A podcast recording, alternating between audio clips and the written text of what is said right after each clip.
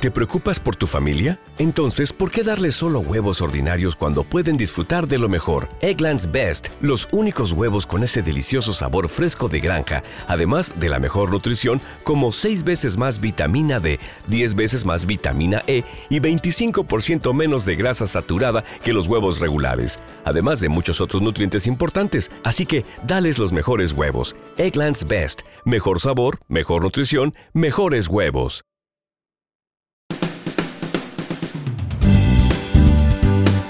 Soy Irene González, farmacéutica rural, y en redes sociales podéis encontrarme como Boticonsejo.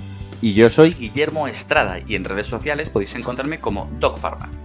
Esto es La diferencia está en la dosis, donde trataremos temas, inquietudes y situaciones que vivimos una y otra vez en la farmacia. Además, vamos a tener un invitado especial, con un juego de bulo y verdad y con una noticia un poquito picante. Además, estoy seguro que otros compañeros sanitarios, médicos y enfermeros también viven estas situaciones en sus centros de trabajo, así que seguro que también pueden aprender. La diferencia está en la dosis, un programa hecho por farmacéuticos para farmacéuticos y otros profesionales de la salud. Bueno, empezamos este nuevo capítulo de La diferencia está en la dosis. Somos Irene González y Guillermo Estrada. Y si eres sanitario y sobre todo farmacéutico, estate atento porque hoy vamos a tratar un tema que se nos da muchísimo en el mostrador de la farmacia y que seguro que a vosotros también os pasa en consulta. Yo creo que es la consulta más frecuente. Sí, Guillermo, eh, es una de las más frecuentes y como siempre vamos a contar con un gran experto para ponernos al día sobre este tema y como no, el juego de bulo y verdad. Además de alguna noticia con un poco de cable. bueno, hoy vamos a hablar de algo que nos es, yo creo, muy familiar a todos. Todos hemos pasado por ello alguna vez, y es que es la principal causa de automedicación en España. Estoy hablando concretamente del dolor, del dolor físico. El dolor emocional quizá podamos tratarlo en algún otro momento, en un capítulo que hablemos de salud mental, pero hoy toca el dolor físico, tanto agudo como crónico. Vamos a tratar cuestiones generales, por lo que si os interesa algún tema en particular con respecto al dolor, eh, recordar que nos lo podéis dejar en comentarios al acabar el programa. Sí, pues le podemos dedicar a lo mejor un programa completo. Sí, por eso podemos hablar de algo más. Eh, ¿Nos pones al día, Guillermo, con los datos? Pasamos a la parte de datos.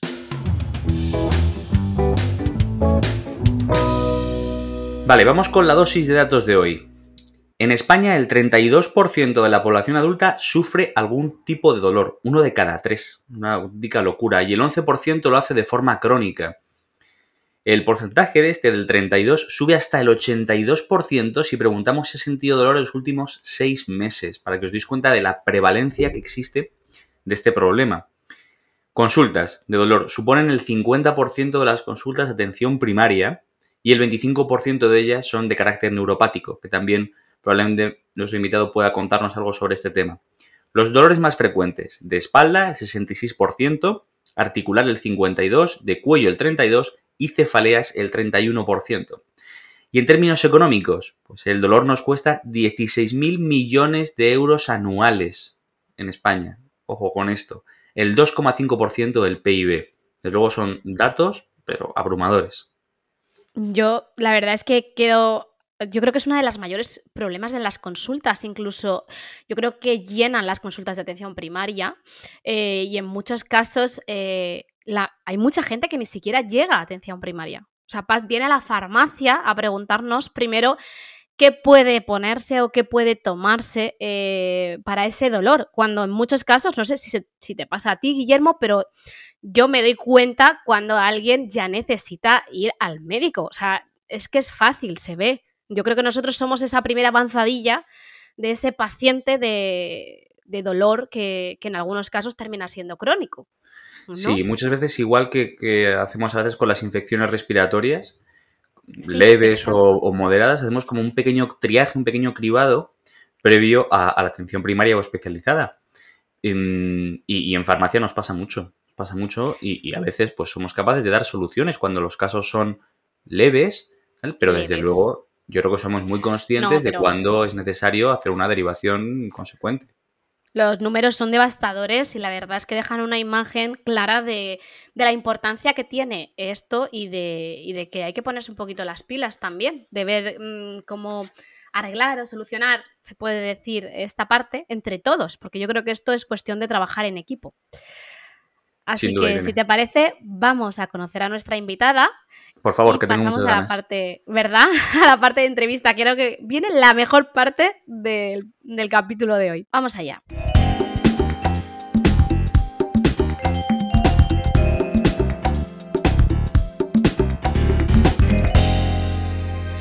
Bueno, pues hoy tenemos con nosotros a María Madariaga Muñoz. Es médico especialista en anestesiología, reanimación y tratamiento del dolor. Tiene un máster en el tratamiento del dolor crónico y es responsable de la unidad del dolor del Hospital HM Torrelodones de Madrid. Es presidenta de la Sociedad Española del Dolor y profesora del grado de medicina de la UEM. Bienvenida, María. Muchísimas gracias por estar aquí. Nada, gracias a vosotros, por favor, Irene. Estoy feliz de estar tanto con Guillermo como contigo porque además creo que este, vale, es un podcast dirigido a farmacéuticos, pero probablemente también lo escuchen pacientes. Entonces, es fundamental que, ya, ya habéis visto las cifras que cantan, pues son casi 8 millones de españoles que, sufren dolor crónico. Una barbaridad. Y, efectivamente las cifras que comentabais del impacto en el PIB son cifras de 2016, probablemente ahora es muy superior de coste directo e indirecto del dolor crónico de manera estimada, ¿no? se habla, que, se habla de una, un impacto eh, sociosanitario, una carga sociosanitaria similar pues, a la enfermedad cardiovascular o incluso al cáncer. Impresionante. Sí, lo que pasa es que es un, es un problema invisible y, difícil de valorar a nivel cercano del paciente, a nivel familiar, a nivel social y a nivel sanitario. Por eso es tan importante que las personas que tenemos contacto con, los, con la gente que, las personas que sufren dolor, pues tengamos siempre ese este pequeño, pues en la cabeza, este, esta alerta, ¿no? Cuando un paciente viene mucho a la farmacia o, se le quedan cortas opciones terapéuticas sencillas de primer escalón, ¿no? Eh, y, ve, y, vemos que, que le pasa algo, que, realmente, que no está bien. Sí, la, la, duración, la intensidad, la recurrencia de las visitas es, eh, yo creo, fundamental. Bienvenida María, muchísimas gracias. Decirte que tienes un currículum impresionante. Sí, la verdad.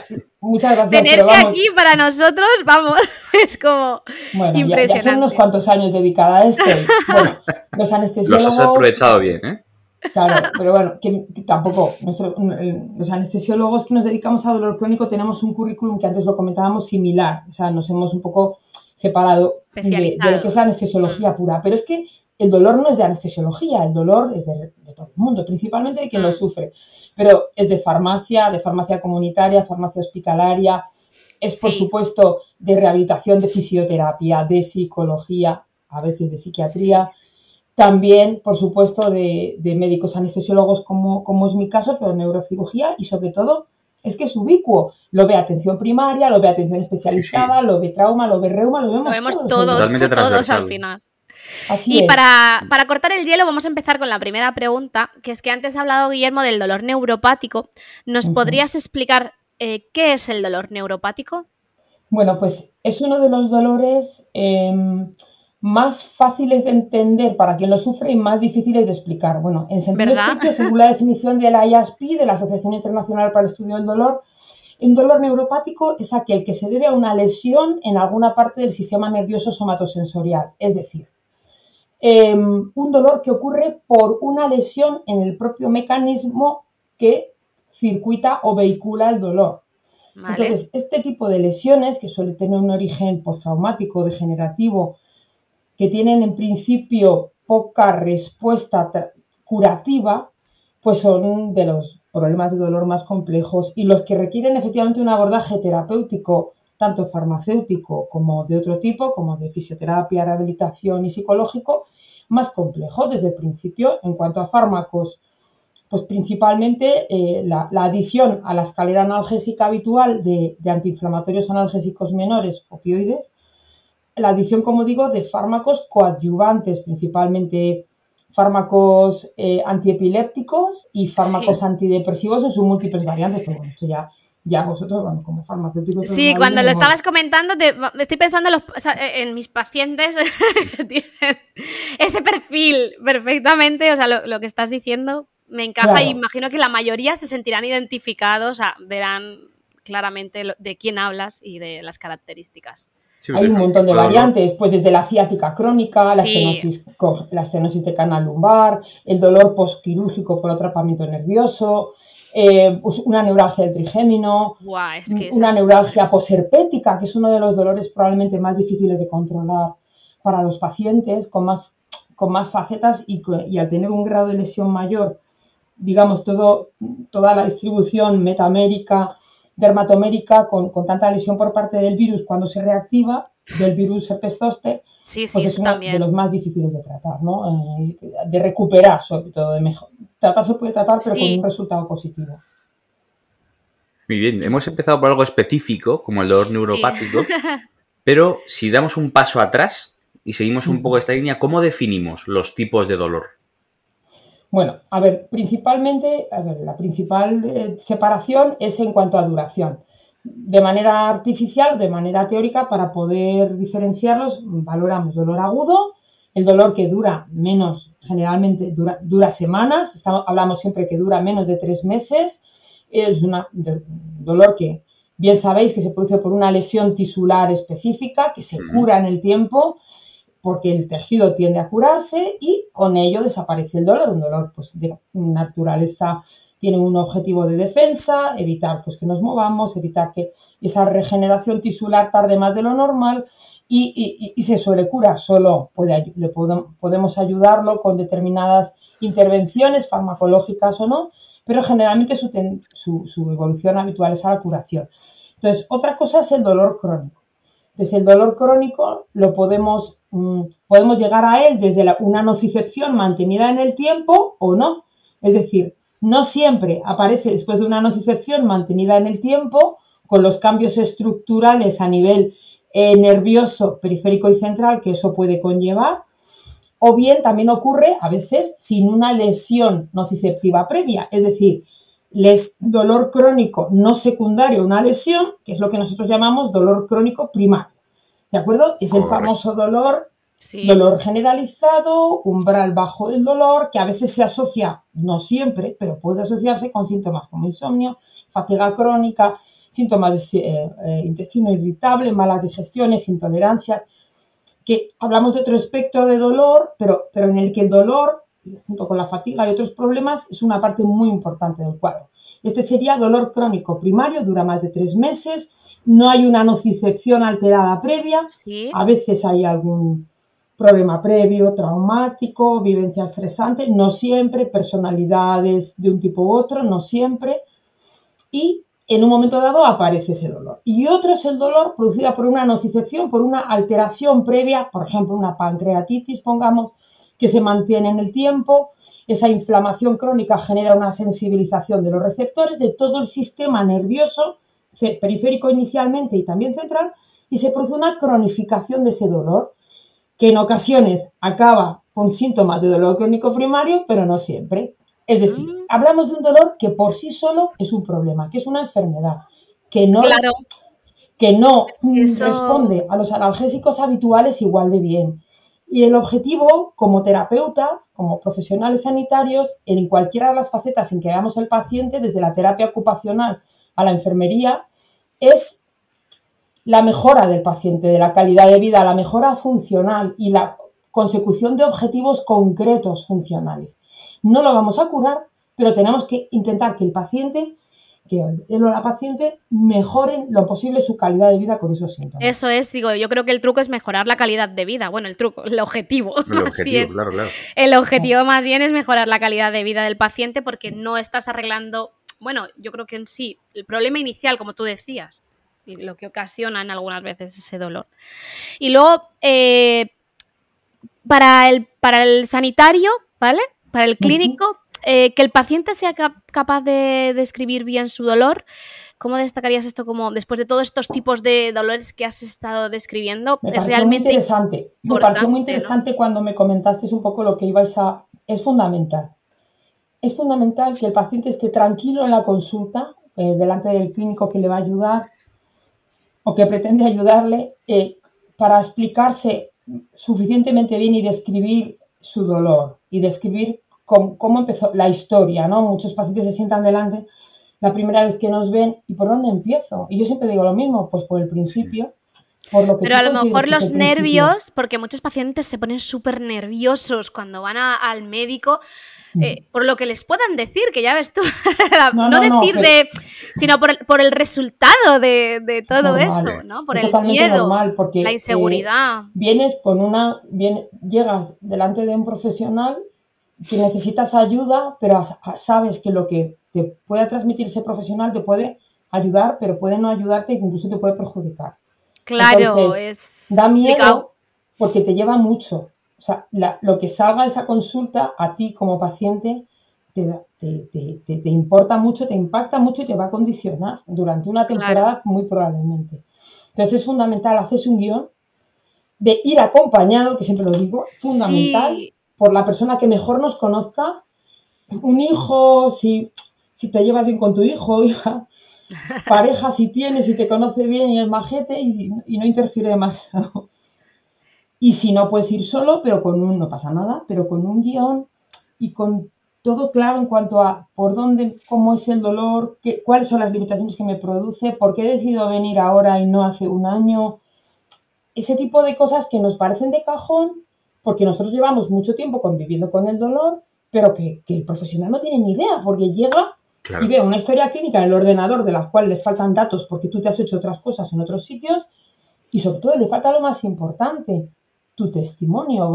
Es gracioso porque no hay paciente que se siente delante de la mesa de consulta que no diga, bueno, doctora, ya verá usted mis pruebas o ya verá usted mi resonancia. Entonces, yo veré en su resonancia un montón de cosas, pero si usted no me cuenta qué le está pasando, difícilmente le puedo ayudar. Y una resonancia no es lo que a usted le pasa, usted no es una resonancia. Ah, y dices, ostras, ¿eh? Qué importante dar valor a la persona. Eso es lo que, bueno, lo hemos comentado en alguna vez de, la importancia de mirar a los ojos, de hablar, de, estar cercano al paciente, que, se valora mucho y a veces por las prisas o la falta de tiempo por la situación eh, no, no, podemos hacerlo. Bueno, en caso, en la farmacia algunas veces sí, pero que sí que es cierto que algunos médicos pues lo ven, sobre todo en atención primaria, les resulta muy complicado. Claro, pero por ejemplo, una ventaja competitiva de la atención primaria es que el paciente va, igual va poco tiempo, pero va muchas veces porque es el médico de familia, entonces los conoce muy bien. Y cualquier cosa le salta. La alarma, la alarma. Claro, Mi, relación con mi médico de familia y, mi médica de familia, la médica de familia de mi madre, mi familia, es estupenda porque es que nos conocen. Ya. Entonces, aunque tenga 10 minutos o 5 minutos para ti, Saben de lo que está hablando. Saben, o sea, si te pasa, si no, no te citas, ¿no? Saben quién eres. Entonces, esa, información es importante que el paciente la dé. Pero es fundamental para el profesional. O sea, yo no lo hago solo porque el paciente se encuentre bien. No, no, no. Lo hago porque necesito información que no tengo para saber si puedo ayudar a ese paciente o no. O sea, lo hago egoístamente, no lo hago. No, no, pero lo necesitas. Es que no es egoísta tampoco, es porque estás solicitando algo que sin eso no podrías saberlo. Para ofrecer algo, si es que puedo, que a lo mejor mi oferta es no puedo hacer nada. que podría ser, bueno, es raro, siempre puedes hacer algo. En farmacia yo creo que siempre intentamos las míticas preguntas del periodismo, ¿no? De qué, cuándo, cómo, dónde, por qué, pues algo similar, ¿no? Desde cuándo te duele, dónde duele, cómo es el dolor, si es continuo, si va y viene, eh, qué intensidad tiene lo que decías antes, si te impide hacer algún tipo de actividad, cuándo comenzó. ¿Y, crees que ese es el principal motivo por el que acuden los pacientes a resolver o intentar resolver su dolor cuando les está impidiendo hacer alguna actividad? Cuando dejan de hacer lo que hacían, claramente. Es cuando dices, tío, tengo que buscar ayuda. No, o sea, es que esto no puedo, es que no puedo seguir así, es que no puedo seguir así. Lo hago, hago lo que tengo que hacer en teoría, lo hago todo bien, pero es que no se me pasa, no se va, está ahí. Entonces, algo me pasa, tengo que consultar. Entonces, hay que transmitir que el dolor nunca es normal. Pues, ¿Será lo normal? Y, pues no, pues no es lo normal, que a usted le duela, no es lo normal. A lo mejor le explico, me explica el dolor, veo el tal y digo, ah, pues sí, mire, sí, realmente con esta lesión, pues lo normal es que tenga algo de dolor. Yo no, pero que a priori, si tú no sabes qué es lo que te pasa, debes acudir a un profesional a que te ayude. O sí. que generalmente no es uno, suelen ser unos cuantos. Varios. enfoque porque siempre es clave. Sí, a veces es un poco involuntario, porque tú no encuentras respuesta o no, no te adecuas a la respuesta que te da ese profesional, pues porque ese profesional es un cirujano y no ve nada que operar, es un médico rehabilitador y te ha rehabilitado lo que ha podido, es un médico anestesiólogo y te ha hecho los, los procedimientos que podía hacer y no terminas de encontrar un alivio sostenido. Y a veces es volver a la base, volver, por ejemplo, a hacer una buena valoración a nivel fisioterápico, hacer una buena valoración a nivel cognitivo, a nivel cognitivo-conductual, qué es lo que está fallando, qué problema hay de base. No, no, es nada fácil, ¿eh? O sea, no es nada sencillo. No, no, no, es algo complicado, si no, si no, no estaríamos, yo creo que hablando de este tema, ni habría tantos números, porque yo creo que es un problema que también cuesta encontrarle solución muchas veces porque es muy individual y diferente en cada caso. Sí, totalmente. Es muy diferente en cada caso pero es verdad que siempre se puede hacer algo. No, sí, no es cierto eso de que se dice que, que, todo dolor se puede curar, eso no es verdad. Pero, por desgracia. Pero siempre se puede encontrar un cierto grado de alivio, de mejora en alguna parte del, del aspecto funcional que está alterado por culpa del dolor. Y eso es por lo que los pacientes deben y debemos, porque todos seremos pacientes con dolor crónico en el futuro, si no lo somos ya, de, debemos tener claro, es decir, que no, no nos debemos cansar de pedir esa ayuda y aunque demos muchas vueltas, seguir buscándola si no la hemos encontrado, porque siempre aparece un, profesional de referencia, siempre aparece alguien que nos puede ayudar en determinada fase, que nos puede dar la mano, que nos puede acompañar.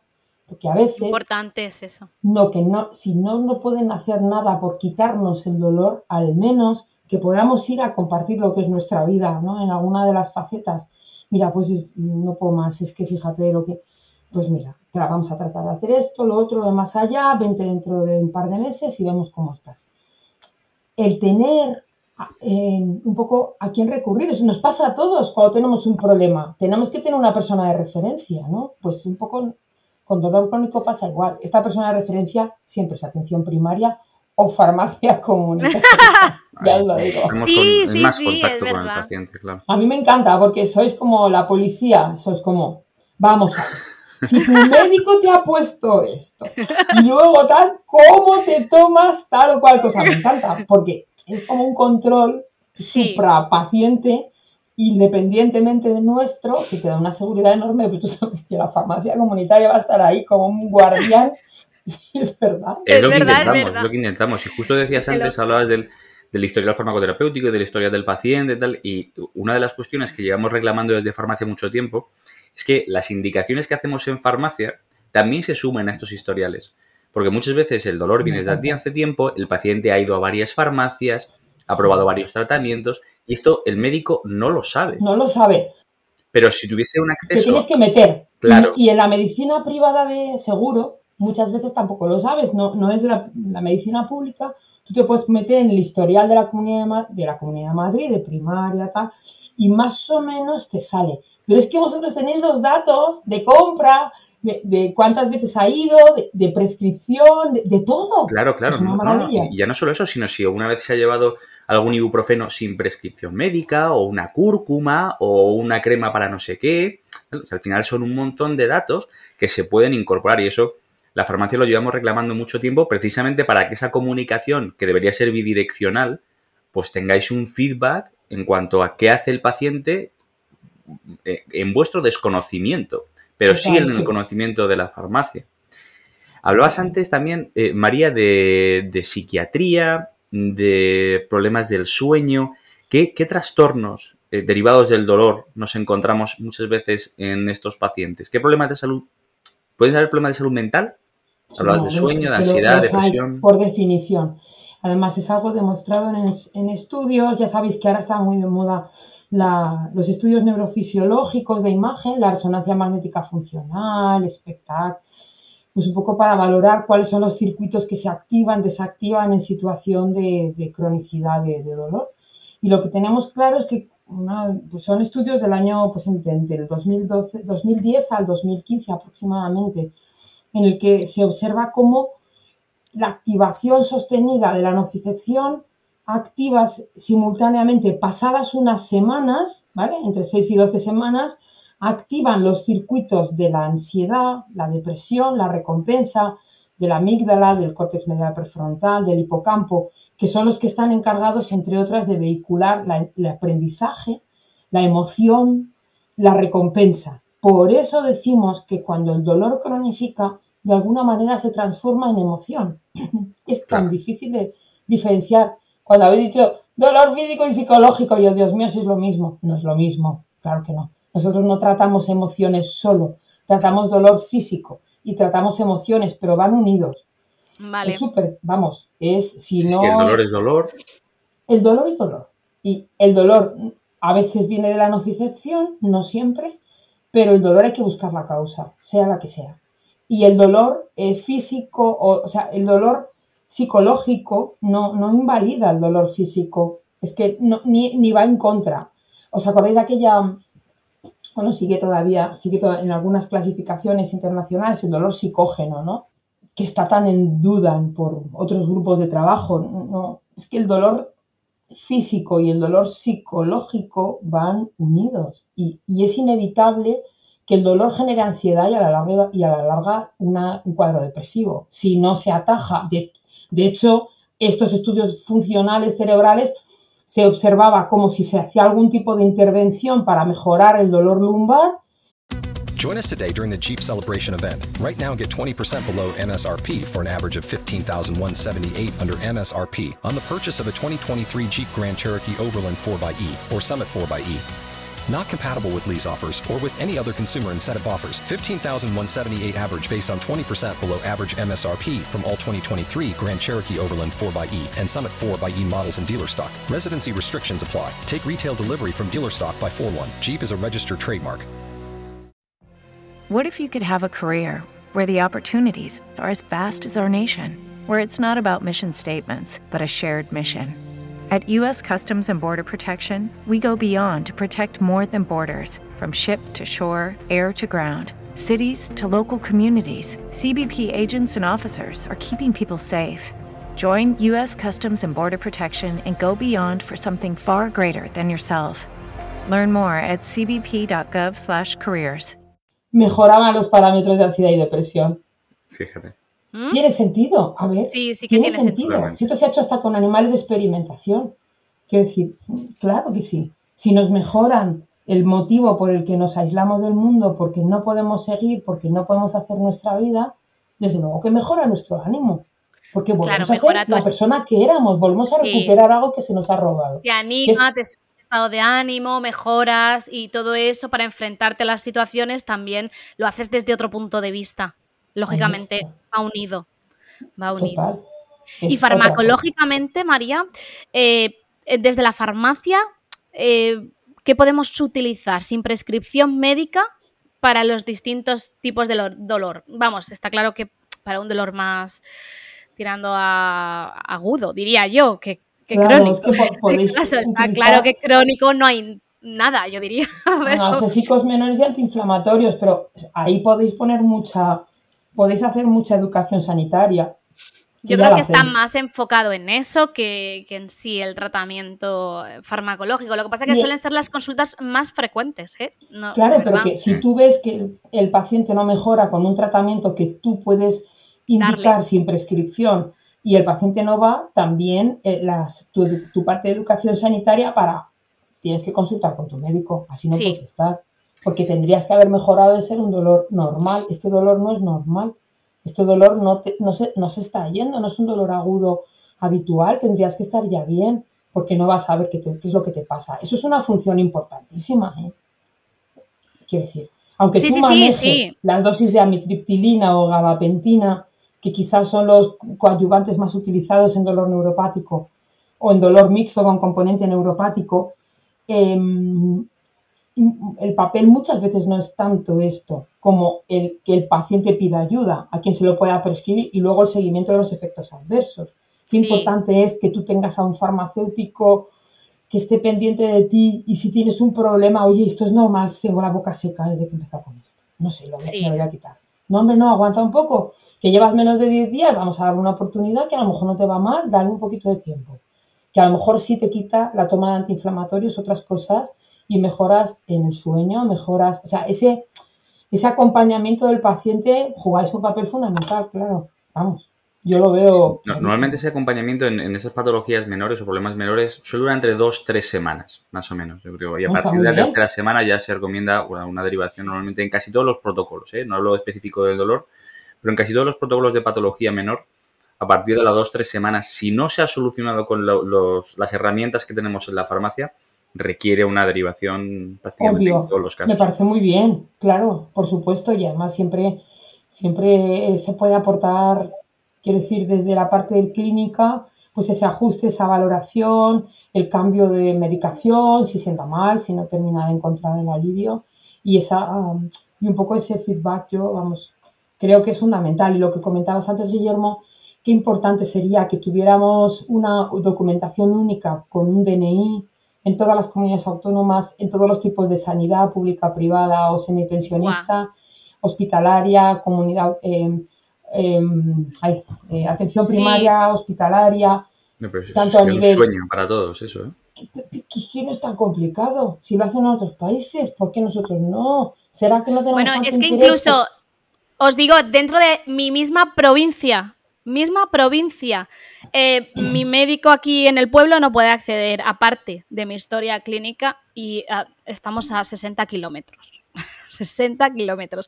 Y misma provincia, ¿vale? Y médicos, seguridad social, todo igual, todo exactamente igual y él no ha podido acceder a, datos eh, que yo le he solicitado porque tengo accesibilidad aquí y pues eh, con él tengo más confianza de, del otro sitio. O sea, impresionante, me parece. Es increíble. Entiendo que hay que proteger los datos de la gente, porque yo creo que está enfocado, pero. Es un mecanismo nacional, probablemente. Claro, tendría que buscarse una solución a eso, por el bien del paciente también. por, el bien... del paciente sobre todo. Y luego el bien del profesional que lo atiende para saber qué estamos atendiendo. exacto, exacto. Es que es eso. Es que a mí me pasó personalmente, me tuve el problema. Y ya por último, voy a sacarte un tema ahí un poco más novedoso, que son los cannabinoides. Sí, los cannabinoides famosos. ¿Qué evidencia se puede decir que hay? Porque ahora están muy de moda. De hecho, a mí me lo preguntan un montón en la farmacia. ¿Evidencia? ¿Qué datos se puedes darnos acerca de ellos? A ver, em, los, analgésicos, o sea, los, los cannabinoides son sustancias que se pueden utilizar como analgésicos y tienen una eficacia que conocemos moderada en dolor neuropático, en dolor neuropático complejo, refractario, pero también se puede utilizar o tiene una eficacia demostrada como fármaco orexígeno, como profiláctico de náuseas y vómitos por quimioterapia y se utiliza también como ayuda al descanso. Eh, ayuda al descanso, ayuda o para evitar el insomnio, para mejorar estos síntomas que pueden rodear al dolor, independientemente del dolor. El problema es que en España, como fármaco en sí, eh, disponemos como, analgésico ¿eh? de los solamente de Sativex, de los Naviximoles, que sabéis que es una combinación uno a uno de dos tipos de cannabinoides que son los más ubicuos, que son THC y CBD. Y, y, claro, es una combinación fija que tiene pues muchos problemas de tolerabilidad, porque el THC tiene una potencia a nivel digamos, cognitivo mucho mayor que el CBD. El CBD tiene poder antiinflamatorio, tiene poder relajante a nivel autoinmune, pero no tiene el poder analgésico precisamente para dolor neuropático. De hecho, los naviximoles como Sativex están indicados sobre todo en esclerosis múltiple avanzada, refractaria a otras terapias, ¿vale? Entonces, por asimilación y de manera con prescripción directa desde farmacia hospitalaria, llevamos años utilizando en las unidades del dolor para casos muy seleccionados de dolor neuropático muy refractario a todo, con resultados muy, variables, pero con un problema importante de tolerabilidad. ¿Qué pasa? Que cuando el paciente accede a los cannabinoides desde los clubes cannábicos o desde otras vías de, llegada a estas sustancias utiliza cannabis medicinal con distintos tipos de cannabinoides combinados y obtiene un alivio mayor de determinados síntomas y además mm, sin efectos adversos tan marcados, no tanto como lo que es el fármaco, los naviximoles, ¿no? Famosos. ¿Qué pasa? Que necesitamos conocer mucho más de los cannabinoides tal y como se están consumiendo ahora, que es como cannabis medicinal, en el que probablemente estamos trabajando con muchos tipos de cannabinoides, no solo THC, CBD, sino muchos de ellos combinados con resultados variables. Entonces, otros países de nuestro entorno donde no estaban a priori aprobados los cannabinoides medicinales para, para uso medicinal, hablamos, por supuesto, no recreativo, solo para uso medicinal, lo que proponemos desde la Sociedad Española del Dolor y adheriéndonos a, la EFIC, que es la eh, Federación Europea de Asociaciones del Dolor, que a su vez depende de la IASPI, que es la Asociación Internacional para el Estudio y Tratamiento del Dolor, o sea, a nivel global tratamos de que imitar los modelos de otros países como Israel, como Alemania, como Italia, donde se realiza un, digamos, un registro nacional de efectos adversos y resultados funcionales para determinados tipos de enfermedades con distintos tipos de cannabinoides, para tener un poquito un mapa de acción. Porque claro, ya no estamos hablando de fármacos, una molécula la pruebo, la comparo primero en animales de experimentación contra placebo, luego en fase 2 o en fase 3. Estamos hablando de cannabis medicinal, combinaciones de sustancias vegetales. Entonces, ahí se escapa. No podemos pedir ese nivel de evidencia que le estamos pidiendo a un fármaco como tal, a una molécula como tal, pero claro, tenemos que pedir una seguridad para poder eh, recomendárselo a un paciente y en qué dosis y cómo. Entonces tenemos muchas dudas, muchas dudas y muchas dificultades en la prescripción porque no tenemos que ir ensayando, ir haciendo ensayo de error, imitando lo ya conocido y aplicándolo en nuestro país y valorar un poquito cuál es la respuesta. Pero es verdad que falta muchísima información. Me hace gracia porque estamos ahora en plena, eh, aprobando ¿no? un poco cómo va a ser esta dispensación de cannabinoides y todavía no tenemos muy claro en qué pacientes se pueden administrar y con qué resultados, con qué seguridad. Sí, la verdad es que es, es un tema complicado. Es un tema complicado que hay que tener muy en cuenta, que es lo que tú dices. Pues a veces por dar la noticia antes, mm, faltan datos detrás. Y, A ver, una cosa muy importante es que se ha empezado, pues un poco dándola, mm, favoreciendo, se le da el pistoletazo de salida a los cannabinoides por vía oral. Esto te quita de un plumazo las posibilidades de inhalar o de, em, o de THC, de THC a dosis altas, básicamente. Entonces, te quita a priori la falta de seguridad que pueda tener a la hora de conducir maquinaria pesada, a la hora de conducir vehículos, a la hora... Y empezamos con los cannabinoides de manera quizá menos espectacular, pero para distintos cuadros, no solo de dolor, sino de otros problemas relacionados con el dolor, valorar respuesta, seguridad, eh, funcionamiento a largo plazo, riesgos si es que los hay, porque es que, en fin, son moléculas muy diferentes a los opioides, es que no tienen absolutamente nada que ver. Para que luego digan que está todo descubierto, ¿eh? Sí, claro. A veces invitamos a alguien, em, porque hay algunos que dicen, no, si es que ya está, todo descubierto, ya lo sabemos todo. Y no, no, no. cada experto que traemos, cada experto que traemos nos enseña que hay cantidad y cantidad y cantidad en cada campo de salud de mundo por descubrir. Y, los cannabinoides nos interesan porque necesitamos moléculas nuevas. Sí, yo creo que sí. Entonces ahora mismo nuestros pacientes con dolor crónico con el ABC no tienen bastante, no. Entonces, ni con técnicas, ni con neuromodulación, ni con infusión, con apoyo psicológico, con todo se queda corto. Quiero decir, es una, muchos tienen lesiones graves. Entonces, requerimos un poco el abrir la mano a este tipo de sustancias dentro de una seguridad, por supuesto, y con un control. Lo mejor es que se proponga una regulación y que se establezcan unas bases de funcionamiento y dejar de estigmatizar. Sí. Esto es lo mejor de todos estos cambios. Pero claro, habrá que ir viendo cuál es el resultado real, ¿no? Y, y no genera una expectativa tan alta, porque realmente los cannabinoides pueden ser de ayuda, pero los pacientes con cannabinoides no dejan el resto de medicación. Es decir, necesitan la medicación, necesitan los cannabinoides y requieren técnicas o tratamientos o intervenciones psicológicas de otro tipo, pero necesitan también un seguimiento multidisciplinar, que esta palabra no la he dicho todavía y es fundamental. El tratamiento del dolor no lo realiza un solo especialista, bueno, ya lo hemos dicho. Sí, que son varios. Es un grupo, al final es un equipo. bueno, María, muchísimas gracias. Ah, perdona. Perdón, en ese sentido del enfoque multidisciplinar entiendo que, pues, a lo mejor para ciertos pacientes que son más complicados, pues llevarlos a algún tipo de comité, ¿no? Con varios em, especialistas, pero consultas con varios especialistas a la vez, esas mm, mm, no A ver, eso es lo ideal, debería hacerse. De hecho, cuando se llega a la unidad del dolor, debería ser una valoración psicológica, una valoración neurológica, una valoración funcional, qué importante la valoración del fisioterapeuta en todo este elenco de valoración de qué es lo que le pasa al paciente, ¿no? Y cómo sobre cada uno, tocando distintas partes del elefante, hacemos el elefante cada vez más real, cuantos más seamos y veamos partes que el otro no ve.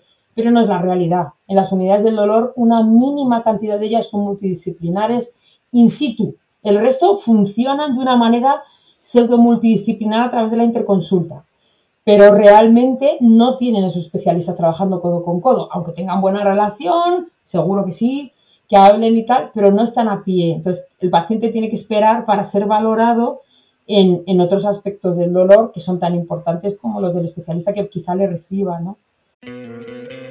¿No te encantaría tener 100 dólares extra en tu bolsillo? Haz que un experto bilingüe de TurboTax declare tus impuestos para el 31 de marzo y obtén 100 dólares de vuelta al instante. Porque no importa cuáles hayan sido tus logros del año pasado, TurboTax hace que cuenten. Obtén 100 dólares de vuelta y tus impuestos con 100% de precisión, solo con Intuit TurboTax.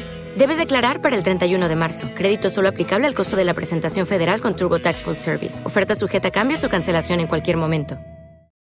Without the ones like you who work tirelessly to keep things running, everything would suddenly stop. Hospitals, factories, schools and power plants, they all depend on you. No matter the weather, emergency or time of day, you're the ones who get it done. At Granger, we're here for you with professional grade industrial supplies. Count on real time product availability and fast delivery. Call clickgranger.com or just stop by. Granger for the ones who get it done. Y luego la construcción de cada uno de esas partes del elefante de manera independiente la harías tú o, lo hace el médico de...? Yo hago, yo estoy tocando la oreja, entonces para mí el elefante, que es el dolor crónico, tiene forma de oreja y creo que sé lo que tengo que hacer con esa oreja. Pero llega mi compañera Elisa, que es psicóloga, y está tocando la trompa. Y para ella es fundamental que este paciente requiere una, un, un tipo de terapia de aceptación de los síntomas que no vamos a poder sacar adelante. Y luego, por otro lado, viene mi compañero por no dar nombres, neurocirujano y le toca la cola y dice, vaya, si quitamos esto, a lo mejor el paciente mejora junto a lo demás y le damos más calidad de vida. Es decir, todos estamos describiendo un elefante, las partes del elefante que podemos tratar, pero esa visión global generalmente se, toma en equipo, primaria, especializada, psicología, rehabilitación, fisioterapia. Terapia social también. Yo, yo siempre me lo he imaginado, bueno, cuando trataban a mi madre, que también se estaban en equipo, me parece súper bonito el tratar a un paciente entre todos, viendo las características, me, parece tan enriquecedor, me, parece precioso, te lo digo de verdad, yo fíjate, pero me parece impresionante, me, encanta, o sea, me, imagino ese momento. Es que debe ser el ideal, sobre todo sí, a, lo, lo veo de, y de refractariedad, cuando saltan las alarmas, este paciente no va para fomentar esa readaptación, ¿no? Que el paciente tenga de verdad expectativas de volver a ser, eh, a tener una vida independientemente al dolor. Qué importante, darles una identidad, darles las papeletas para que tengan su propia identidad, su propia vida después del dolor. Bueno, pues vamos a pasar ya a la parte más divertida, la parte en la que Guillermo se lo pasa genial. y tú también, María, vas a disfrutar. Vamos a pasar al juego de bulo o verdad. Bueno, pues vamos a empezar con el juego de bulo. Y verdad, María, te explico un poquito para ponerte al día. Vamos a decir una afirmación y nos tienes que decir cuando te preguntemos si es bulo o verdad y una pequeña explicación de por qué es bulo y por qué es verdad, ¿vale? Perfecto. Empieza, Guillermo. Empiezo contigo, María. El dolor siempre tiene una causa. Cierto. que siempre hay algo primario. Siempre hay, un motivo, vamos. Siempre hay un motivo. El dolor no existe porque sí. Vale. O sea, hay algo detrás. Siempre. Y cuando un paciente dice dolor, es que tiene dolor. Y eso no se, ni se valora, ni se juzga, ni se pone en tela de juicio, ni se duda. El dolor existe y la persona que dice que tiene dolor le duele. Vamos a ver qué es lo que le pasa y qué podemos hacer por él o por ella. Pero desde luego el dolor es real. Guillermo, voy a por ti. Venga. Debes aprender, debes aprender a vivir con dolor. Ya viven con dolor. Eso es un hecho. Es decir, nosotros no eliminamos el dolor porque es crónico, nunca se cura, se mejora, pero no se cura. Entonces el paciente ya vive con dolor. Cuando llega a la consulta lleva años con dolor. No es que tienes que aprender, si ya ha aprendido, el pobre está intentando mantenerse. Ha respondido la de Guillermo, ¿eh, María? Te vamos ah, a poner punto, no pasa nada, le doy el punto a Guillermo. Ha respondido mucho mejor que yo. mucho mejor. ha respondido mucho mejor que yo. Me salta, me salta. Ustedes ayudan en aprender a convivir, ¿no?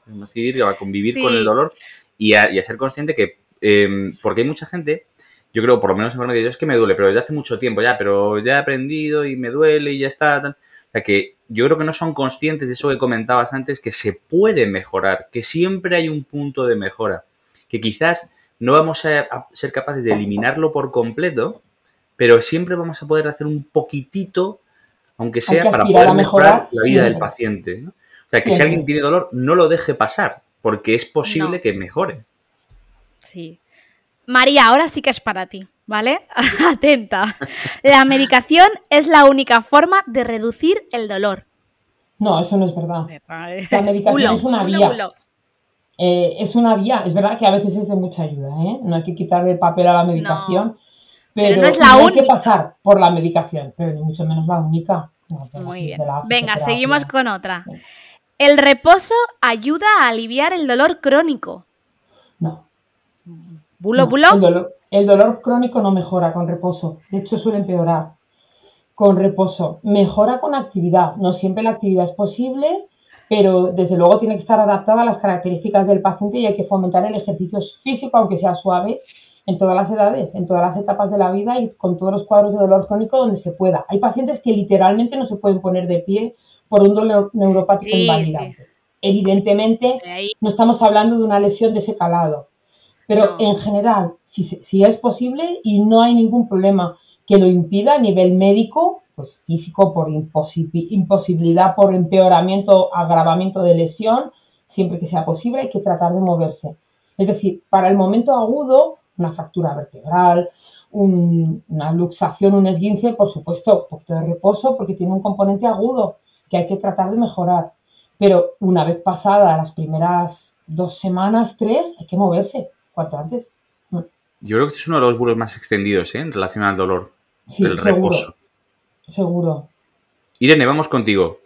Solo debo tomar los analgésicos si me duele mucho para no generar tolerancia. Falso, bulo, bulo. No, hay que mantener la adherencia, que es muy importante. Yo creo que sobre todo en dolor crónico, eh, la adherencia es principal. Vamos, para fase 1 de, atención farmacéutica. Total, pero, es verdad que los fármacos en caso de dolor intenso, que deberíamos tener una pauta basal y una pauta adaptada a la reagudización, es así, podemos modularla con las indicaciones pertinentes al grado de dolor. Es decir, si mi médico me indica eh, que tengo que tomar tramadol paracetamol tres veces al día, no siempre necesitaré las tres dosis. no, pero hay otros, claro. Voy. Ahí sí. con que haya días que al final a la última hora puedo tomar un poco más, que no va a pasar nada, pero intentar siempre efectivamente, eh, o sea, no, es descabellado, sobre todo cuando estamos hablando de analgésicos opioides. Claro, eso es lo que... La tolerancia es importante, pero no, por, no aplicárselo, por ejemplo, a los coadyuvantes, antidepresivos, antipilépticos. Es, eso es ahí donde íbamos, yo creo, centrándonos. Eso, no es, ah, bueno, estoy bien, me quito la gabapentina. claro, no, es como no, ese es el primero, a mí me pasa. Yo siempre aviso, es como, este tipo de medicación eh, no hay que suspenderla hasta que te lo indiquen. Hasta que ahí está. Pues no he sacado datos de adherencia, pero ¿tú crees, María, que los pacientes que tienen tratamiento de dolor son más adherentes que otros? Tratan de serlo, pero es verdad que los analgésicos y los coadyuvantes para dolor crónico tienen efectos adversos importantes y eso a veces limita la adherencia. Yo comprendo, cuando un fármaco te deja cao y no puedes trabajar, es que te lo dejas de tomar, por mucho que te quite el dolor o te lo mejore. Si no puedes trabajar, no puedes llevar a tus hijos al colegio, lo quitas. Es que es así. O sea, que también en la adherencia hay que valorar bien de qué hablamos, porque si es un, o sea, hay, hay analgésicos que son que no se pueden tolerar. Entonces el paciente no se, los deja de tomar. De hecho, el paciente que se mantiene con una medicación suele ser porque le sienta bien. Le quita el dolor y no le va mal. Y no le, no supone A nivel de efectos adversos. Cuando algo pasa, mm, te lo quitas. Bueno, yo creo que podemos tratar el tema de la adherencia porque da para uno, dos o tres programas más. Porque la adherencia. Da para muchos programas. la adherencia da para mucho. Bueno, pues si queréis, vamos a pasar con una noticia que hemos encontrado que yo creo que va a dar que hablar. Vamos a pasar al tema de la noticia.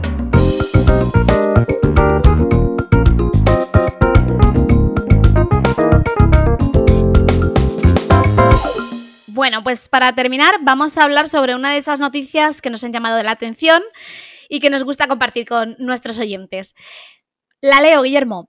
Un adolescente va al hospital con un dolor de estómago y descubren algo asombroso en su cuerpo. Pues bien, es un USB de casi un metro y una goma para el pelo.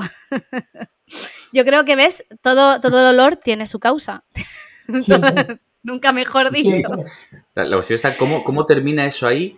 ¿Qué tipo de dolor tenía este paciente, María? ¿O, crees que.?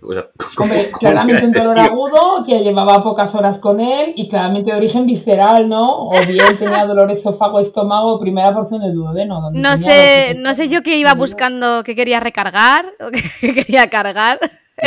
Se equivocó de conexión. Se equivocó. Madre mía, Porque la cosa es cómo no se atragantó con lo obsesionada que estoy yo con el tema de atragantarse de, madre mía, un cable entero. pues a lo mejor no pudo hacer otra cosa y se lo acabó tragando porque o eso se ahogaba, o sea que a veces... También, eso sí que ves, mira... Tardo menos, no, menos me sigo respirando. No había pensado yo en esa opción, ¿eh? Te lo digo de verdad. estaría ahogando, seguro. Madre mía, estaría haciendo el tonto y entonces. Claro, y ya está, se le fue la bromita y ya está. Para que luego digan que un chicle dura siete años, ¿no? los cables USB. Bueno, pues ¿Has tenido, María, algún caso así extravagante o, muy raro o que te haya llamado mucho la atención? No, no que se hayan tragado un cable, pero sí mm. que apareciera un dolor de un sitio hace muchos años, hace muchos años tuve un síndrome de Munchausen por O sea, una, padres que generaban, generaban inducían a su hija menor a tener una serie de síntomas que no eran reales. Jolines. Y fue, fue muy, muy complicado.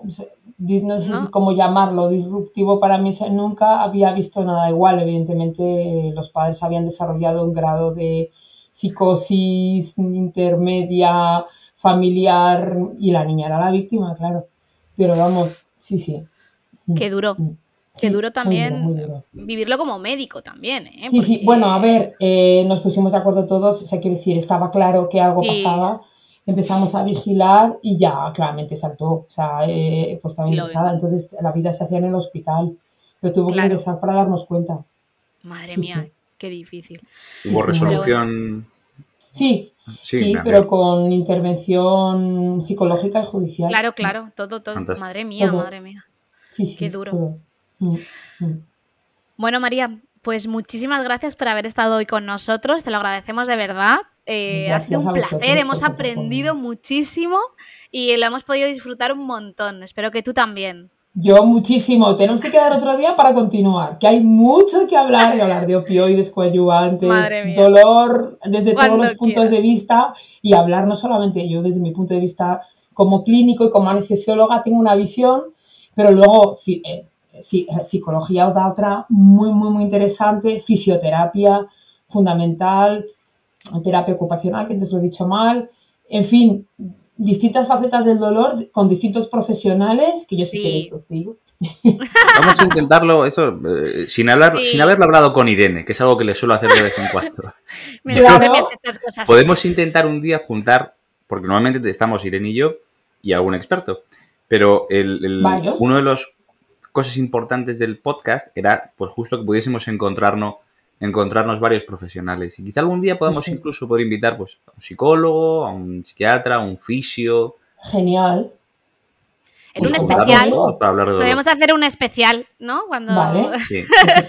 Pues que dure un poquito más de tiempo, porque lógicamente si somos más, pues tiene que ser un poquito más largo para poder escucharnos. Y, y por supuesto hay que invitar por lo menos a un paciente, porque hablar del dolor sin, la, persona que lo sufre, muy mal. Esos siempre están invitados también. Cuando quieran, están aquí incluidos, porque sería muy interesante poder hacerlo, un, especial eh, del dolor. Eh, pues mira, para el Día Mundial del Dolor, pues fantástico. Qué bonito. lo vamos cerrando. Y así no digo que no, que tengo otro rollo. Yo también hago cosas sin, sin hablar contigo. fantástico, fantástico. es broma. bueno, María, pues vamos a despedirnos ya. Eh, y nada.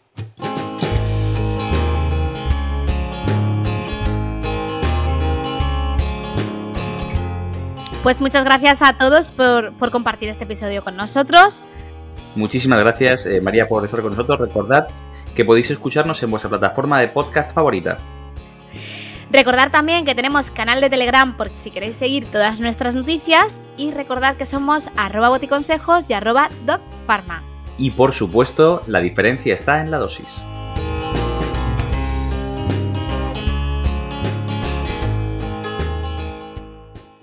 Como nuevo cliente de Western Union, puedes disfrutar de una tarifa de envío de 0 dólares en tu primera transferencia internacional de dinero en línea. Envía dinero a los tuyos en casa de manera rápida, fácil y conveniente. Visita westernunion.com o descarga nuestra app hoy mismo y tu primera tarifa de envío corre por nuestra cuenta. Aplican ganancias por cambio de moneda. No disponible para tarjetas de crédito y envíos a Cuba. Servicios proporcionados por Western Union Financial Services Inc. NMLS 906983 o Western Union International Services LLS NMLS 9069 85